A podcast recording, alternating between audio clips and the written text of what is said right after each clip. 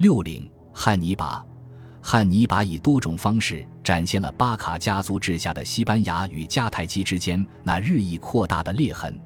此人可以说是名副其实的军营之子。九岁时离开北非，成人之后的时光是在与西班牙作战的军队之中度过的。日后的罗马史学家李维如此描述这位年轻将领身上的军人气质、指挥的才华与服从的觉悟，往往相互矛盾。但这两样特质在汉尼拔身上得到了完美的统一。一旦危险降临，他会立刻展现出一流的战术能力。这个人从肉体到精神都是不知疲倦的，无论是在酷热或是严寒的环境下，都能安之若素。他并不纵情于吃喝，饮食仅以维持必须的体力为限。他醒着和睡觉的时间都是不固定的，并无白天黑夜之分。当忙碌之中的他得以抽出时间睡上一觉的时候，他既不会去找一张柔软的床铺，也不会去找一个安静的环境，因为经常有人看见他裹着一条军用披风睡在地上，周围是一群担任警卫的普通士兵或执勤的哨兵。从衣着上来看，你是绝对无法将他与同一年龄段的其他年轻人区分开来的。但他的装备和坐骑是那么引人注目，无论是骑马还是徒步。他在一群战士中间都显得与众不同，他总是第一个投入进攻当中，又总是最后一个离开战场。随着汉尼拔走马上任，关于西班牙驻军指挥官职位是巴卡家族私有财产的猜想也就得到了证实。在描写可能是来自哈米尔卡在迦太基元老院中的老对头汉诺的抨击时。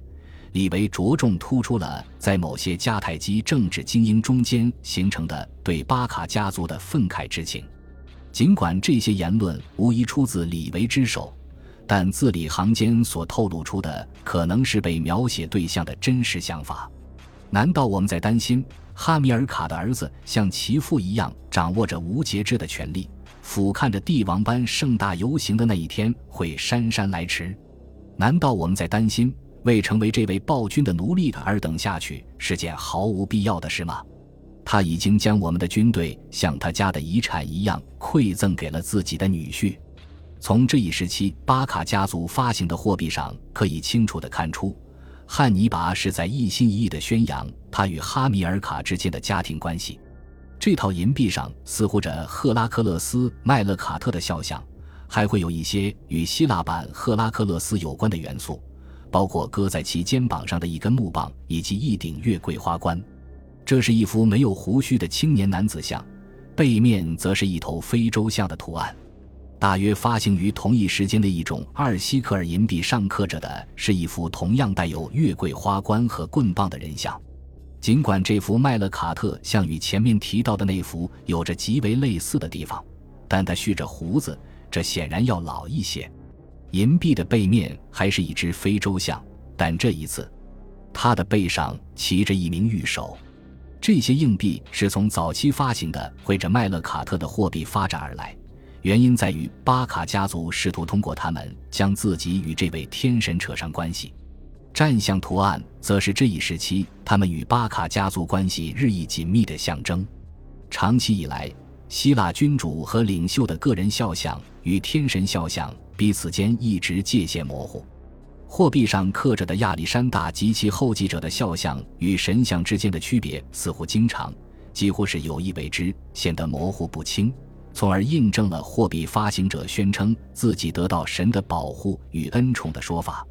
就巴卡家族而言，这种做法似乎也进一步强调了汉尼拔那哈米尔卡巴卡之子的身份，明确表达了他执掌最高军事长官一职的合法性。当汉尼拔像他的前任哈斯德鲁巴所做的那样，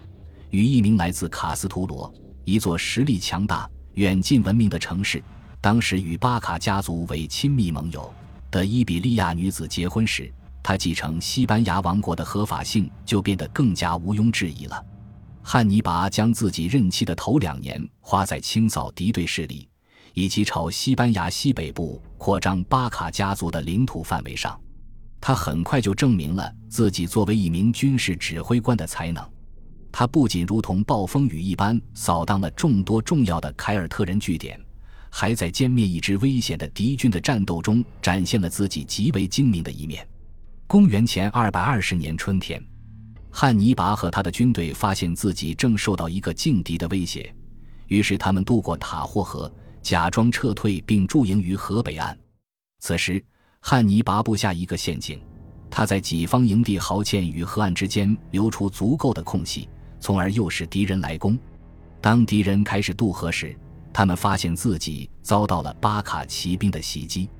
那些靠奋战勉力过河的敌人上岸后，惊讶地发现，